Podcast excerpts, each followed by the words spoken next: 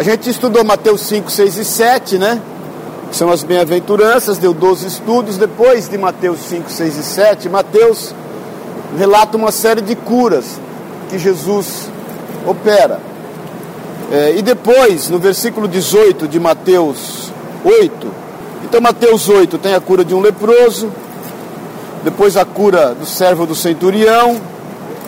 Imagina você curou até a sogra de Pedro, Mateus 8. 8, 8 e 18. É, depois nós vamos ler o 18. E depois Mateus relata muitas outras curas.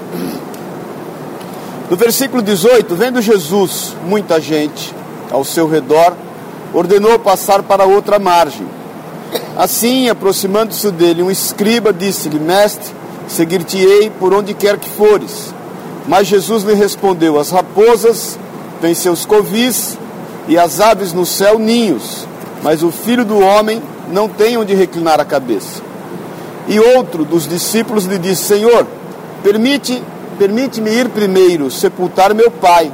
Replicou-lhe Jesus: Segue-me e deixa os mortos sepultar os seus próprios mortos. Tá ruim de me ouvir? Não? Tá bom de me ouvir? Tá bom. Você vê que aparentemente Jesus, ele dá uma palavra dura ali, né? E aparentemente ele não dá nenhum motivo para ser seguido. Porque quando aquele moço fala, um dos discípulos fala, Senhor, eu quero te seguir, e, e, e a Bíblia diz que tinha muita gente ao seu redor, e ele te, tira os discípulos dali para ter um tempo com os discípulos. É, um deles disse, mestre, eu vou te seguir por onde você for. Aí ele falou, toma cuidado, vê se é isso que você quer. Porque eu não tenho nada para te oferecer. Não tenho nada para te dar. Os pardais têm ninho, as raposas têm covis, eu não tenho nem onde reclinar a cabeça. Então você não vai ter vantagem, não vai ter lucro nenhum. Aí outro discípulo fala, Senhor, deixa eu ir primeiro enterrar meu pai. O Senhor fala, olha, é, segue-me e deixa os mortos enterrarem os mortos. Ou seja, é, eu acho que tem que ser uma, uma atitude em função de uma obediência, não em função de um sentimento. É, o amor, na realidade, ele não é um sentimento, né? O amor é uma ordenança. Porque se amor fosse um sentimento, Jesus não ia falar, ordenar para a gente amar os inimigos. Ele sabe que seria impossível. A nível de sentimento seria impossível. Então é uma ordenança. Então Jesus falou: se você quiser, você me segue. E o morto já não morreu mesmo? Então deixa os mortos enterrarem seus próprios mortos. Agora, se você analisar aí, um dia eu estudando isso, porque eu entrei num conflito, falei, Senhor, puxa vida, então, que motivo para te seguir, né? Mas não tem motivo nenhum. E aí o Senhor foi me mostrando aquilo que ele foi fazendo e que quem pagou o preço e quis segui-lo, porque imagina você que de repente alguns ali não quiseram segui-lo. Ué, eu vou segui-lo. Ele, ele, não tem onde, ele não, não tem onde reclinar a cabeça. Ele não deixa eu dar atenção para aquilo que é importante para mim, que diz respeito à minha vida. Por que, que eu vou seguir esse Jesus? Para que, que eu vou andar após ele? Para que, que eu vou querer ser seu discípulo? E aí nós vamos tentar hoje, por causa do tempo, na realidade teria que ser um por dia, né? Um motivo por dia. Mas vou tentar pegar seis motivos hoje, seis motivos a semana que vem. E é bom que aí eu gostaria de te desafiar para você também ir estudando isso. Aí no versículo 20, presta bem atenção. Então, entrando ele num barco, seus discípulos seguiram. Então, pagaram o preço de ir, certo? Nas escuras, as cegas. E eis que sobreveio no mar uma grande tempestade, de sorte que o barco era varrido pelas ondas, entretanto Jesus dormia. Então, fica pior ainda no conceito do cara, meu. Além de tudo, Jesus está dormindo. Mas os discípulos vieram acordá-lo, clamando: Senhor, salva-nos, perecemos. Acudiu-lhes Jesus, porque sois tímidos, homens de pequena fé. E levantando-se, repreendeu os ventos e o mar, e fez-se grande bonança. Versículo 27: Maravilhavam-se os homens, dizendo: Quem é este que até os ventos e o mar lhes obedecem? Então imagina você na visão de um discípulo, ele começa a entender que a conta fecha, ele fala: Puxa vida, Eu, eu, eu resolvi, optei para seguir um Jesus que age de forma sobrenatural.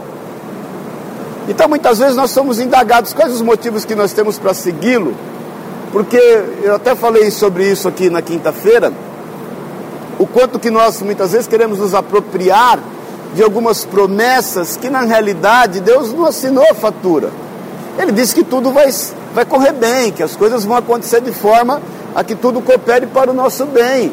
Mas em momento nenhum ele falou que ia ser fácil. Então aqueles discípulos se deparam com o primeiro desafio em suas vidas e que eles entendem que aquilo ia além dos seus limites, que eles não podiam acalmar a tempestade. Desliga um pouquinho lá, porque eu que estou sem retorno. Nossa, estou forçando muito a voz. Que na realidade, quando Jesus, ufa, aleluia, quando Jesus em outro evangelho chama eles de homens de pequena fé, o Senhor não está fazendo pouco deles, porque o Senhor sabe que acalmar a tempestade não é fácil, né? Você não vai sair daí, né? Senhor, em nome de Jesus, tem a tempestade, nós vamos acalmá-la. Jesus sabia que não ia ser fácil. Mas eles eram de pequena fé porque eles não creram que Jesus falou: Nós vamos para outra margem. Ponto final. Podia chover tempestade, vaca, cavalo, canivete, barco de cabeça para baixo, eles iam chegar a outra margem. Mas o que chama a atenção dos discípulos e que na hora eles começam a entender que realmente eles têm motivo para seguir Jesus é que ele age no sobrenatural. Então, um dos grandes motivos que nós temos para segui-lo é crer que de forma sobrenatural ele sempre vai, vai, vai acudir a nossa vida. O milagre sempre vai acontecer. Você pode ter certeza. A gente tem um, um ditado que a gente fala muito, né? No fim tudo dá certo. Se não deu certo, porque não chegou o fim. Porque é verdade, porque são coisas que a gente já viu. Por isso que Romanos 5 diz que a tribulação ela gera experiência. Que tipo de experiência? É aquela experiência traumática? Não é é o tipo de experiência que você sabe que no meio da tribulação o Senhor vai te acudir, Ele vai te honrar. Essa, essa experiência, ela gera, ela gera perseverança. Romanos 5 diz isso também, né? Por que perseverança? Porque você sabe que você já passou por outras tribulações, você tem a experiência de que o Senhor vai atender o teu pedido, ele vai vir em teu socorro, mesmo que você até não peça. É o caso da, da, da da, da, daquela mulher, a viúva de Naim, né? Naim não é, eu já falei para Naim não é um cara, Naim é um lugar. E ela sem ter forças nenhuma, Jesus vai até ela e ressuscita o filho dela, ela nem orar orou. Nem orar orou, ela nem abriu a boca para orar. Essa, essa experiência que vai te gerar perseverança, vai gerar também esperança. Que você fala, Senhor, o Senhor já agiu de outras vezes, de forma sobrenatural. O Senhor veio no tempo no tempo exato, nem antes e nem depois. Eu aprendi a vencer a minha ansiedade, e até o que eu falei aqui também na quinta-feira. Jesus nos aconselha, quando a gente está ansioso, ele fala: vai ver passarinho e vai ver flor. Você não tem, não tem o que fazer. Então, olha os pardais que não tem ninho, não, não fazem, não, ninguém construiu casa para eles, no entanto, ele tem onde morar. E olha as, as, os lírios do campo, que nem Salomão, com toda a sua glória, se vestiu como eles. Então, a gente tem que, em determinado momento, aquietar o nosso coração e entender que ele vai agir de forma sobrenatural. O apóstolo Paulo já fala em 1 Coríntios, no capítulo 1 e 2, ele fala que é na consolação que nós somos consolados, que nós vamos consolar outros. Então, entenda que nós temos sempre grandes motivos para seguir Jesus. Nós sempre vamos ter motivos para seguir Ele. E o primeiro grande motivo que a Bíblia diz aqui, e deixa isso implícito, é por inferência, é que Ele vai agir no sobrenatural. Ele vai honrar a tua vida. Você pode ter certeza que no meio de qualquer tempestade, a Bíblia diz que não dormita e nem pestaneja o santo de Israel. Jesus está ali em forma corpórea de homem, né? E ele tem um momento, obviamente, de descanso, mas o que não quer dizer que ele não esteja ligado àquilo que estava acontecendo ali naquele momento. Imagine hoje, né? Imagine hoje. Até falei também esses dias, não lembro se foi quinta, que o Senhor gosta de trabalhar. Jesus fala em dado momento: meu pai trabalha até hoje e eu também. Então, se tem alguém que para mim é uma referência de trabalho, é Deus. Imagine você, toda a criação, né? toda a espécie, tudo. Deus podia resumir, né? Ele podia criar um tipo só de macaco. Não podia? Estava resolvido, já criou o macaco. Para que tanto tipo de macaco? Para ter tanto tipo de animal felino? Para que tanto tipo de gato? Para que tanto tipo de cachorro? Para que tanto tipo de galinha? Ele não podia criar uma galinha que, que, que voa igual pato? De repente, então já resolvia, juntava a galinha e o pato num bicho só, não precisava criar dois. E aí quantos tipos de pato tem? Então Jesus, o Senhor se ocupa de todas as coisas. E entenda que ele vai sempre agir de forma sobrenatural. O que é o agir sobrenatural? É o agir de maneira que você não espere a forma como ele vai agir. Isso é sobrenatural. A gente só imagina. Mas você pode ter certeza que sempre o socorro do Senhor vai vir contrário àquilo que você imagina. É o que eu sempre falo no caso de Daniel. Daniel pensou tudo, menos que Deus ia fechar a boca dos leões, né? De forma simples. Obrigado. De forma simples, Deus resolveu o problema dele. Imagina, Daniel podia pensar, eu já estou velho mesmo, já estava com 87 anos de idade, esses caras, esses leões nem vão se interessar por mim. Se se interessar também, eu já vivi tudo que tinha que viver, já orei tudo que tinha que orar.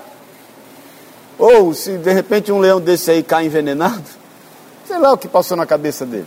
A própria morte era um livramento, menos que o Senhor de forma simples. Que é outra coisa, o sobrenatural de Deus sempre se dá de forma simples, viu gente? É que a gente complica muito. Você pode ter certeza que a solução para a maioria dos teus problemas, ela já aconteceu. É que a gente, o diabo é sujo, né? Como ele é ilusionista e como ele quer nos distrair, como ele quer nos deprimir, ou seja, deprimir os nossos, as nossas forças, os nossos sentimentos por Deus e a nossa visão, ele, ele fica armando um monte de presepada, fazendo barulho, a gente distrai com o barulho e a solução simples já aconteceu. Amém? Então vamos lá. Versículo 28. Então imagina aquele povo seguindo. Tendo eles chegado a outra margem, então aconteceu o que foi profetizado e prometido, não aconteceu? Jesus falou, nós vamos para outra margem. Então, tendo eles chegado a outra margem, a terra dos gadarenos, vieram ao encontro dois endemoniados, saindo dentre os sepulcros. E a tal ponto furiosos que ninguém podia passar por aquele caminho. E eis que gritaram, que temos nós contigo, ó Filho de Deus, vieste aqui atormentar-nos antes do tempo. Versículo 30. Ora, andava pastando não longe deles uma grande manada de porcos, então os demônios lhe rogavam: Se nos expeles, manda-nos para a manada de porcos. Pois ide, ordenou-lhes Jesus, e eles, saindo, passaram para os porcos, e eis que toda a manada se precipitou do mar e nas águas pereceram. Fugiram os porqueiros, e chegando à cidade, contaram todas estas coisas, o que lhes acontecera aos endemoniados. Então a cidade toda saiu para encontrar-se com Jesus e, vendo, lhe rogaram que se retirasse da terra deles. Então, aqueles discípulos que chegaram a outra margem, que ainda buscavam motivos para Jesus, eles perceberam que o Senhor tem autoridade sobre demônios. E nós não podemos, gente, é, é, é, passar por cima desse mundo espiritual que existe e de que Satanás tem trabalhado contra a nossa vida. Ele é acusador e ele trabalha incansavelmente para querer nos acusar a ponto de gerar em nós derrota. E esse acusador tem que ser vencido. Um dos grandes motivos que nós temos para seguir Jesus é que há nele autoridade.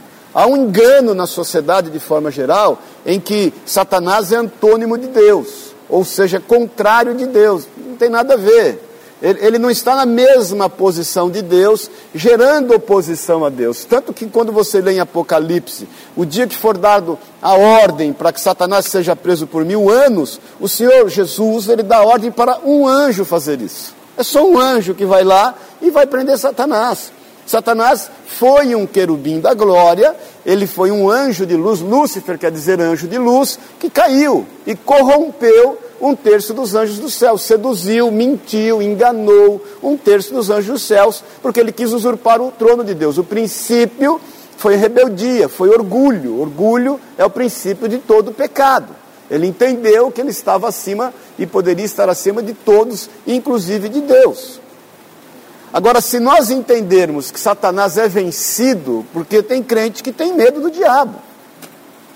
Irmãos, nós agirmos com medo Todos nós temos medo, obviamente, do sobrenatural.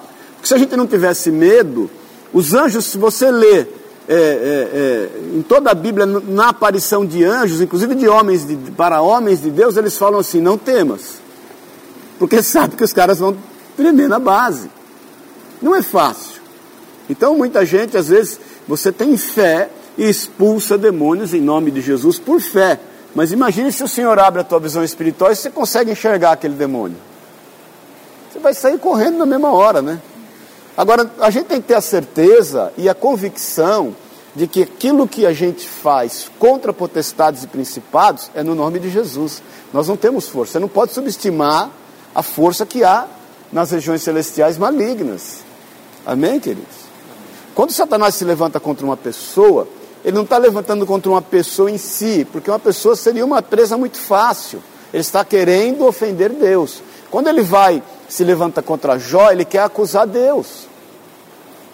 Mas esse é um grande motivo que nós temos para seguir Jesus. Ele age, querido, de forma a exercer poder contra potestades e principados. E nós temos nele autoridade para repreender toda a malignidade. Você vê que aqueles homens estavam ali, aqueles endemoniados gadarenos, e eles impediam que qualquer pessoa transitasse pelo, pelo território onde eles demar, demar, demarcaram que foram deles. E o Senhor vai lá e os repreende. Por que, que eles são, Jesus e os discípulos são expulsos da cidade? Porque imagine, o cara perdeu dois mil porcos no mesmo dia, o plantel de porcos dele, a empresa dele quase faliu. Ele não confiou em Jesus, ele poderia confiar no Senhor e falar: oh, Senhor, me arruma aí agora. O Senhor usou esses dois mil porcos, eu sei que o Senhor vai me dar um tantos outros. Não, eles, eles preferiram abrir mão de Jesus. Agora o diabo age da mesma forma, ele, ele, ele limita alguns territórios e se coloca ali como dono. Eu sou de um tempo em que eh, muitas coisas não eram usadas na igreja porque aparentemente era do diabo. Guitarra, por exemplo, bateria, né? Daniel lembra disso, né? Bater palma. Tinha irmão que não batia nem palma na casa dos outros. Se não tinha campainha, ele voltava para casa, porque ele não podia bater palma. Vocês não lembram disso, mas a gente é de um tempo de bater palma na porta da casa dos outros, porque não tinha campainha. Né? Se a gritar, não, a pessoa não ouvia. Aí você ficava batendo palma. Eu lembro que uma época a gente fazia uns negocinhos de madeira. Quem chegou a pegar esse tempo? Pegou não? Não, Daniel, não é possível. Fazia um negocinho, um, um, um coisinho de madeira assim, com couro, aí punha a mão e ficava batendo aquilo ali. Porque era mais alto. Quando era moleque a gente fazia isso. Então tinha irmão que não batia nem palma na porta da casa dos outros, que não podia. Por quê? Porque são coisas que o diabo quis se apropriar, mas caiu por terra pelo esclarecimento e entendimento da palavra no nome de Jesus. Então você vê que Satanás ele se apropria de um território ali que não era dele. E que queria impedir o avanço de Jesus seus discípulos. Jesus se dá com aquilo fala, não, isso não vai impedir que eu passe por aqui. Jesus não ia desviar dali, né? O judeu desviava até da terra de Samaria. Ele não passava em Samaria, porque ele tinha bronca dos samaritanos. Então o diabo uh, ficou ali plantado e os discípulos ficaram ali. E agora? Como é que nós vamos fazer? Como é que Jesus vai agir agora? Então entenda, nós estamos seguindo Jesus, querido, nós estamos avante. Por isso que ele fala, profeticamente ele fala. Quando ele fala isso em Mateus 16, ele fala assim que as portas do inferno não prevalecerão contra a igreja, porque a igreja não tinha sido fundada ainda, né? A igreja foi fundada lá em Pentecostes, 50 dias após a sua morte, né?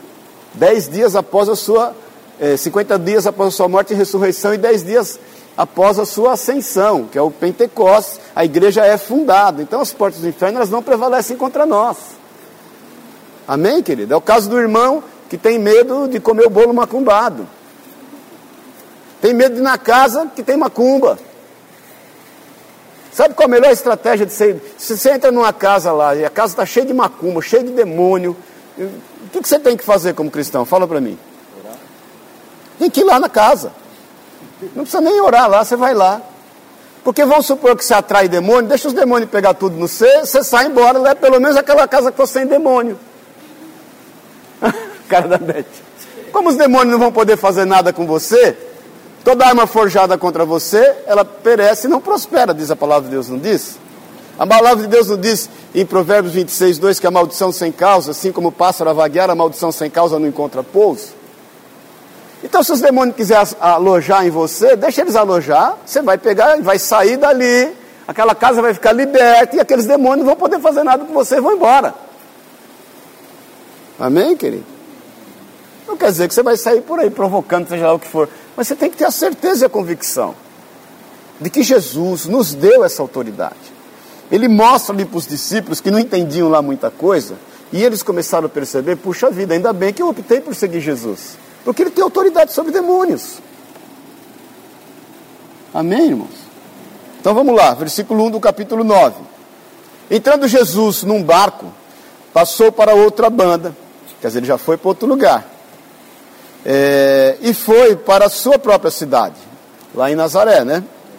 Que era do lado ali de Cafarnaum, onde ele possivelmente morava ali na casa de Pedro. E eis que lhe trouxeram um paralítico deitado num leito. É, essa aqui é a mesma passagem de Marcos 2, né? Mas alguns escribas diziam consigo este blasfema. Jesus, porém, conhecendo-lhes os pensamentos, disse: é, cogitais, cogitais o mal nos vossos corações? Pois qual é mais fácil, dizer estão perdoados os teus pecados, ou dizer levanta-te e anda? Ora, para que saibais que o Filho do Homem tem sobre a terra autoridade para perdoar pecados, disse ao paralítico: Levanta-te, toma o teu leito e vai à tua casa. E levantando-se, partiu para a sua casa.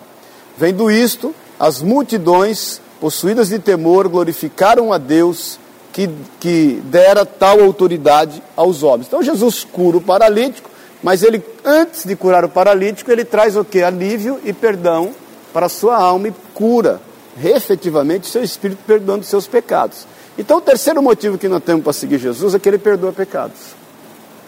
Porque se de um lado anterior, como a gente viu, tem o Satanás que é acusador, ele vem e perdoa pecados.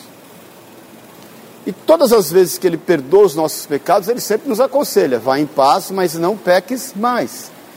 Ele fala isso lá em João 5, quando ele encontra aquele homem que ele cura no tanque de Betesda, lembra? Que estava lá há muitos anos, que ia lá, e ele, ele quer uma atitude natural. Esse é um bom exemplo de sobrenatural. E Jesus age sobrenaturalmente. Ele, ele, ele via que a cura dele viria de forma sobrenatural. Por quê? Sobrenaturalmente, uma juvinha mexia as águas e o primeiro que se jogasse nessas águas era curado. Mas ele olha em Jesus, ele fala: Eu não tenho quem me jogue na água.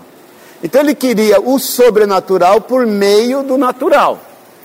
E Jesus fala: não é preciso, pega o teu leito, levante e anda. Você quer ser curado mesmo? Quer, então levante e anda. Então Jesus age no sobrenatural, mas depois o Senhor encontra com ele e fala para ele assim: Olha, que você já está curado. Cuidado para que não te aconteça, não te suceda coisa pior. Amém? Então o Senhor perdoa os nossos pecados. Agora, o fato dele perdoar os nossos pecados não nos isenta de algumas consequências acerca desses pecados. Amém? Tudo na vida tem consequência, boa ou má.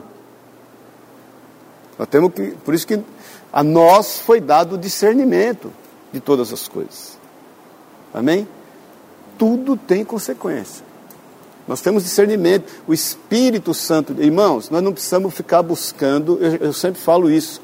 Nós não estamos aqui atrás de conhecimento, nós estamos atrás de entendimento. Esse negócio de estar atrás de conhecimento foi o que levou Adão e Eva a caírem. Eles experimentaram da árvore do conhecimento do bem e do mal. Nós somos direcionados por Jesus, é diferente. Então nós temos discernimento pelo Espírito Santo de Deus.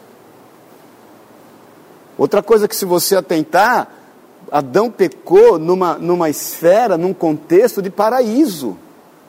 Adão não pecou num contexto de guerra, de problema, de estresse, de dificuldade, seja ela qual for. É no paraíso que o cara pecou. Porque ele estava em busca de um conhecimento. Então, às vezes, nós estamos orando, ou buscando, ou querendo em Deus conhecimento, e na realidade isso é para deleite próprio, e nós estamos só até entendimento. Amém, querido? Então ele perdoa os nossos pecados. E quanto às nossas atitudes, por isso que Jó era um homem justo e bom e se desviava do mal. A única questão é que Jó exerceu a sua, a sua. Ele excedeu, na realidade, não exerceu também, mas ele excedeu a sua própria justiça e entendia que aquela justiça o salvaria. Jó acordava de madrugada e oferecia sacrifícios pelos filhos. Caso os filhos pecassem, o sacrifício já estava oferecido. Jó só vai entender sobre graça quando Deus fala com ele Jó 38 em diante. Amém? Amém? Então entenda, nós temos um grande motivo para ser. Ele perdoa os nossos pecados, os nossos delitos. E por que nós não pecamos mais? Com medo das consequências? Não. Porque nós não queremos deixar de ter comunhão com o Senhor, porque vai abalar. O que faz separação entre nós e Deus são os nossos pecados. Então nós não queremos separar do Senhor. Amém, querido? Porque se a gente não pecar simplesmente por medo de nos acontecer, e pode, obviamente, e vai né, acontecer alguma coisa ruim, pode gerar uma paralisia, pode gerar uma cegueira espiritual ou emocional, não física, literalmente, mas é, e aí seria religioso. Amém, querido? Por isso que nós lutamos com todas as nossas convicções contra o pecado, que tenazmente nos assedia. O apóstolo Paulo falava assim: miserável homem que sou, o bem que eu quero, eu, eu, eu não faço, o mal que eu não quero, o meu corpo corre a fazer. Quem é que vai me livrar do corpo dessa morte? Paulo fala que ele chegava a esmurrar o seu próprio corpo. Então nós temos os nossos conflitos, gente. Nós somos tentados de dia e de noite, né? Infelizmente, Satanás sabe as nossas fraquezas. Nós temos que lutar contra isso. Mas João fala também, filhinhos, não pequeis. Mas se pecares, nós temos um advogado que está nos céus. Amém, querido? Então Jesus já perdoou todos os teus pecados. Nós temos que acabar com esse lance. Eu até falei sobre quinta, eh, quinta sobre isso, né? A questão que eh, às vezes a gente crê de forma a, a, a, somente a querer nos salvar, nos, nos, nos safar, e não nos salvar literalmente. A gente tem que crer entendendo que essa fé em Cristo Jesus é que nos traz a salvação. Ele perdoa os nossos pecados, os nossos delitos. Nós repreendemos toda acusação e tudo que não é do Senhor. Amém? Versículo 9.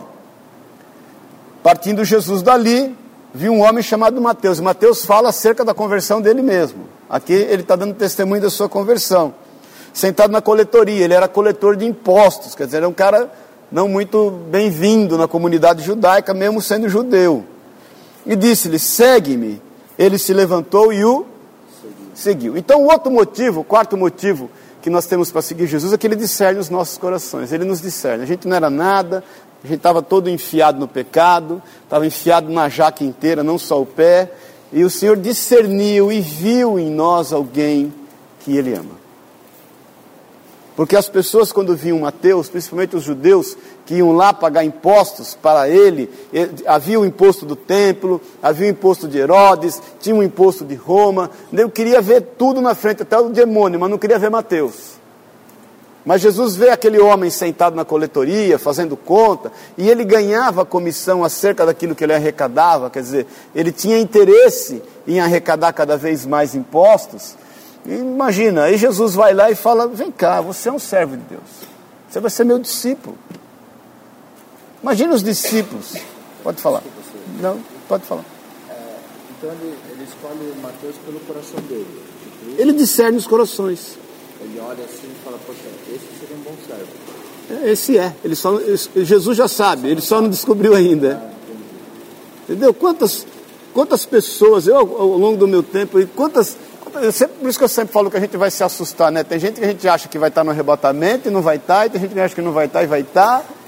Quem é que pode discernir isso? Jesus, ele, ele, ele, ele nos aconselha a nós, para que nós não venhamos a querer fazer distinção do que é joio e o que é trigo.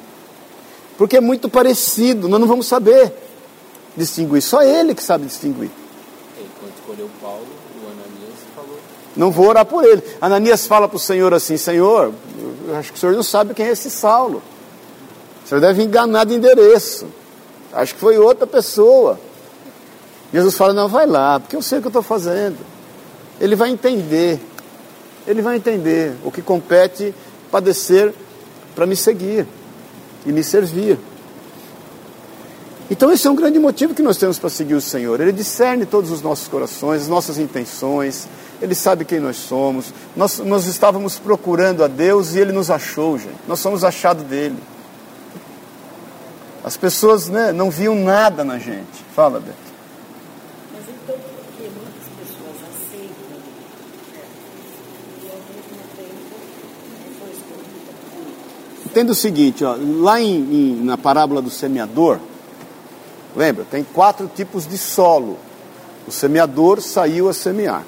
Então tem solo que rejeita a palavra e ela fica, cai à beira do caminho, os pássaros vêm e roubam.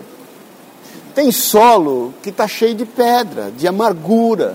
Seu coração ele está ocupado por amargura, por decepções, por traumas. Ele não consegue crer, ele entende que aquilo não é para ele, ele acha que ele é culto demais, ou que, ele, que aquilo não é o entendimento dele. O que, que acontece?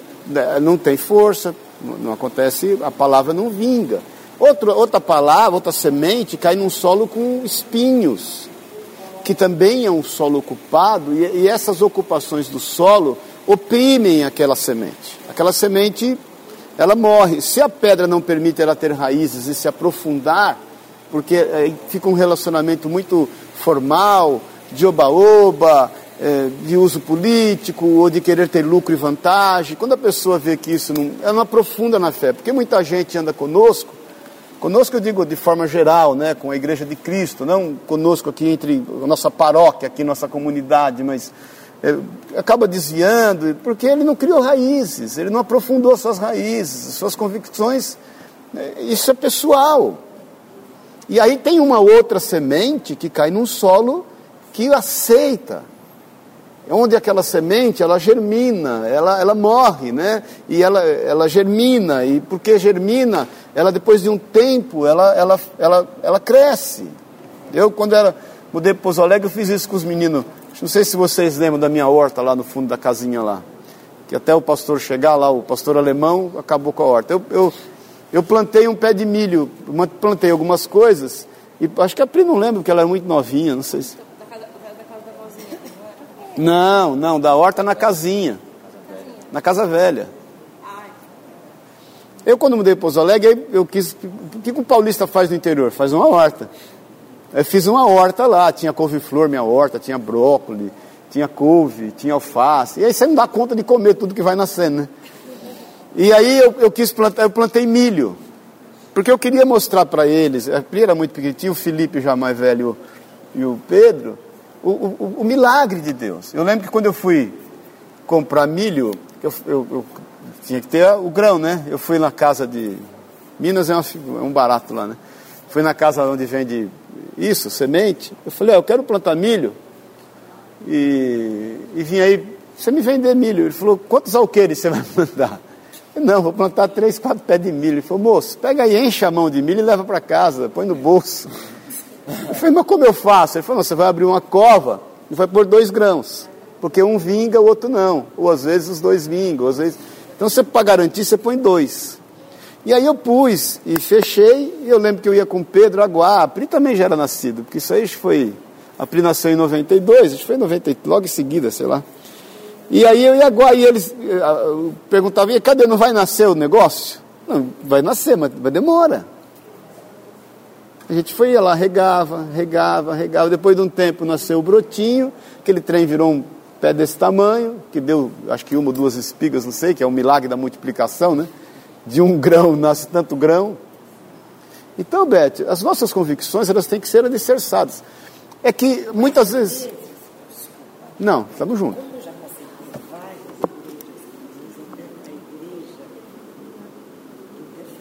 Então, sabe qual é o problema hoje que eu, eu falo? O que eu penso, Beth? Os irmãos hoje, o que, o que afasta as pessoas de Cristo e aí é um papel da igreja, eh, eh, presta bem atenção, para você não escandalizar. Não são as lutas. Não, não são as lutas, os problemas e as dificuldades. São as frustrações. Porque a igreja prega, é muito fácil você pregar um discurso de só vitória. Só prosperidade, só luta. Eu gostaria muitas vezes de subir no púlpito aqui e dar uma palavra só de ânimo. Óbvio que a gente dá a palavra de ânimo na direção de Deus, mas a palavra de Deus ela exorta, ela consola e ela edifica.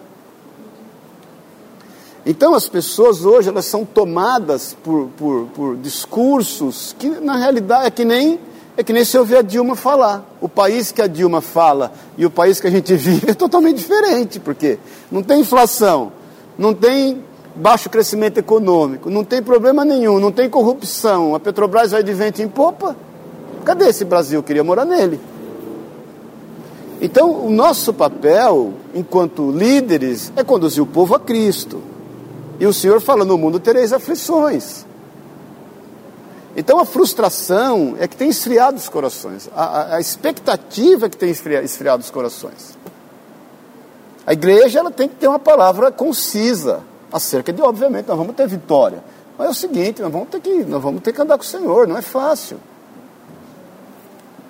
Jesus era convicto disso. Olha, se tem alguém santo, foi Jesus. E é, né? Mas enquanto homem, porque ele não pecou, e Jesus orou e as coisas pioraram para ele, aí.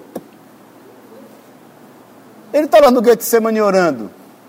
Não é isso? Se possível, afasta de mim esse cálice, mas que não seja minha vontade e a tua. E o trem piorou. Ele podia ir lá e falar, oh, Deus, para para ouvir, porque o santo vai orar. É o santo que está orando. Eu não adultero, eu não danço apertado, eu não costuro para fora, eu não falo mal de ninguém, eu não minto. Eu, não, o Senhor não pecou em nada, gente. Então a nossa oração, é, é o que eu até falei quinta-feira, é, ela muitas vezes ela quer gerar uma fé que nos safa só. Por isso que é uma fé safada. É, uma fé sem caráter, porque ela, ela está longe das características originais, que devem ser exercidas com autoridade e poder. Tem um é Provérbios Eclesiastes que fala que as filhas que falam dá, dá, dá, né? Ah, provérbios, né? Porque não é isso, gente. Deus se compraz em dar, Ele é galardoador, Ele sabe as nossas necessidades.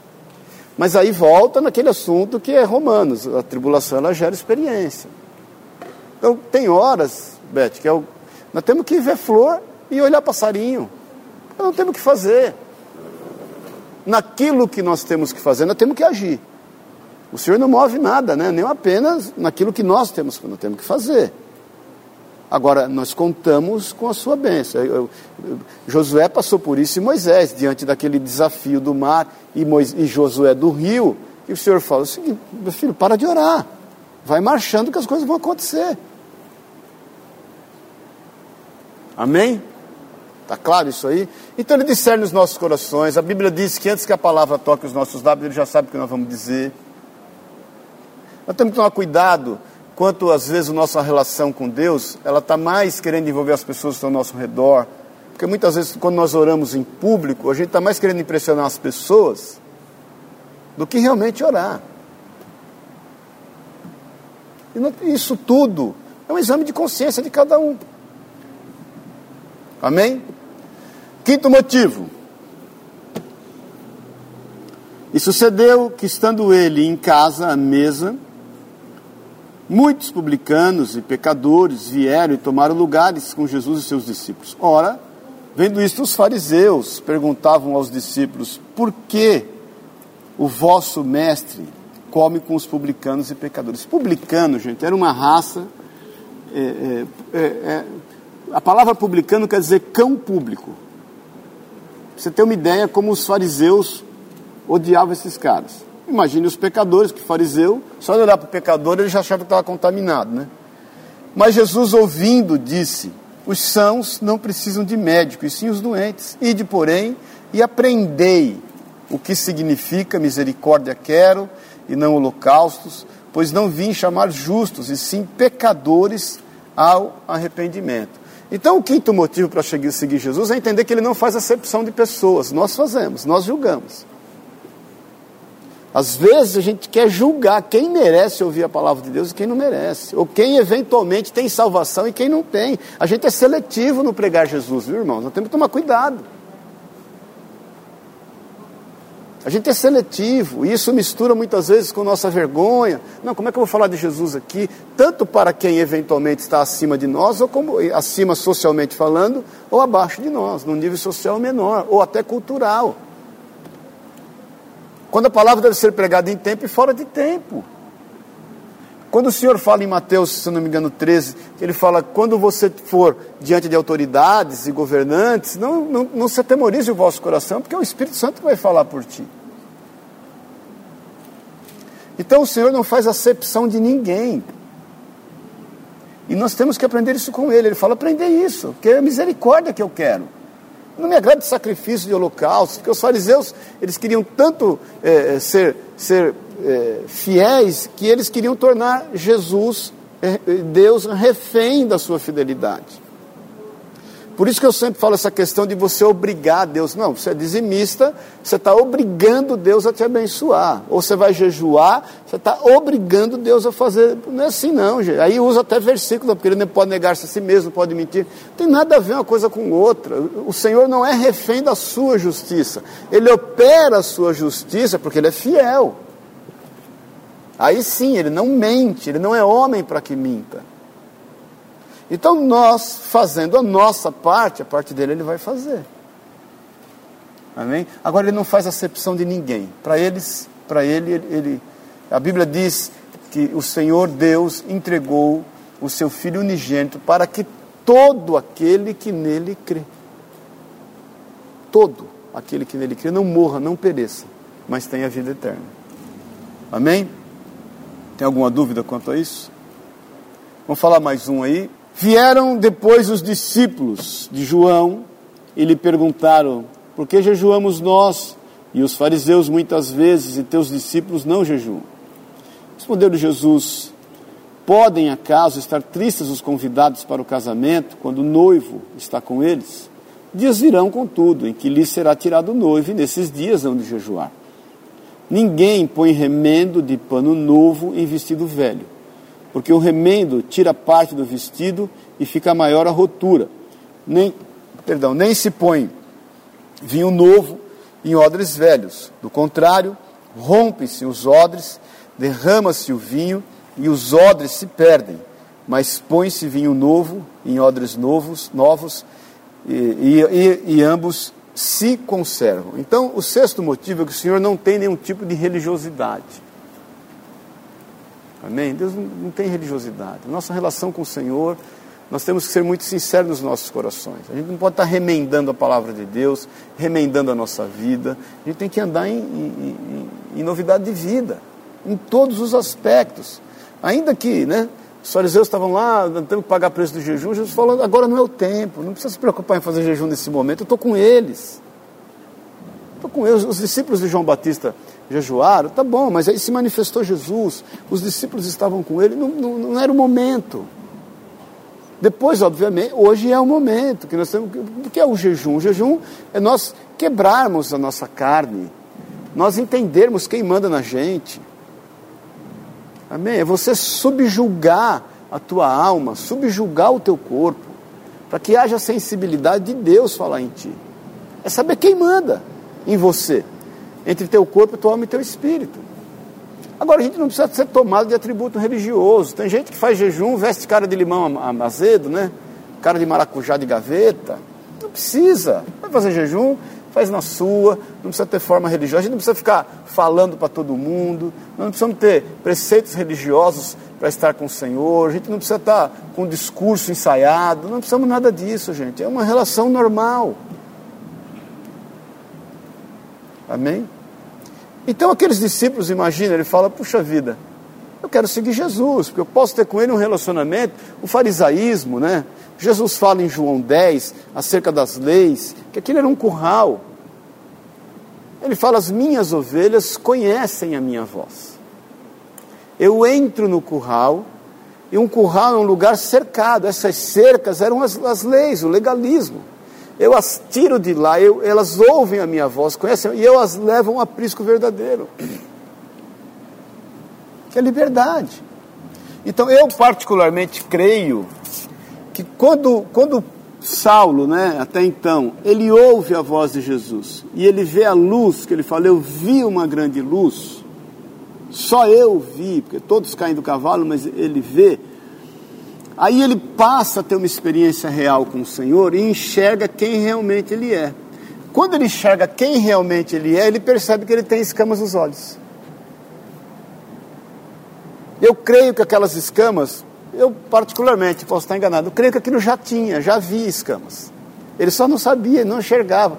À luz da palavra de Deus, aquelas escamas que eram o legalismo, o farisaísmo, todo conceito religioso, Aquilo na realidade atrapalhava, ele podia entender que aquilo aumentava o seu alcance de visão.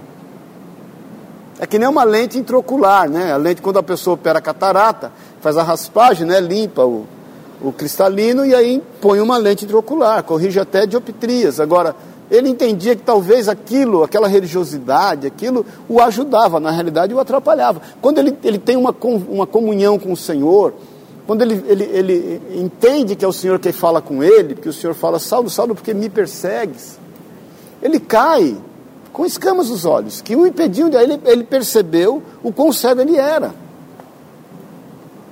E vamos falar a verdade, conosco foi assim também, né? Eu, por exemplo, ia para a praia, eu, eu me benzia nas sete primeiras ondas.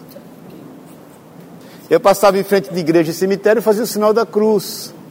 Lembra disso?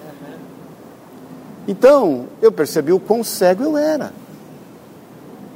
É a mesma história do Ave Maria, né, que se fala. Nossa Senhora. Nossa, eu até hoje. Não, mas você tem que ir, quebrando, né? Essas coisas. É hábito, né? É hábito. Então Jesus, os discípulos viram ele, ele não tinha nenhum tipo de religiosidade. Ele, ele fala assim: o noivo está aqui, gente, vamos para a festa. Então imagina aqueles discípulos que optaram em seguir Jesus, falam, glória a Deus que eu segui. Porque a vida com Jesus é constante festa. Não quer dizer que não vai ter problema, não vai ter ameaça, não vai ter dificuldade. Você vê que eles enfrentavam desafios, né? Tempestade, endemoniado, fariseu. eh, aí eles tinham que aceitar um Mateus que estava na coletoria. Isso é um desafio. Eles aceitarem ali, imagine, um cara que eles que era oposição a eles, aceitarem andar com ele, com e Jesus dando aval, vem, porque esse cara eu, eu sei dele que ele é um servo. Amém? Então tá aí seis grandes motivos para a gente seguir Jesus. Aí a semana que vem a gente pega mais seis. Amém?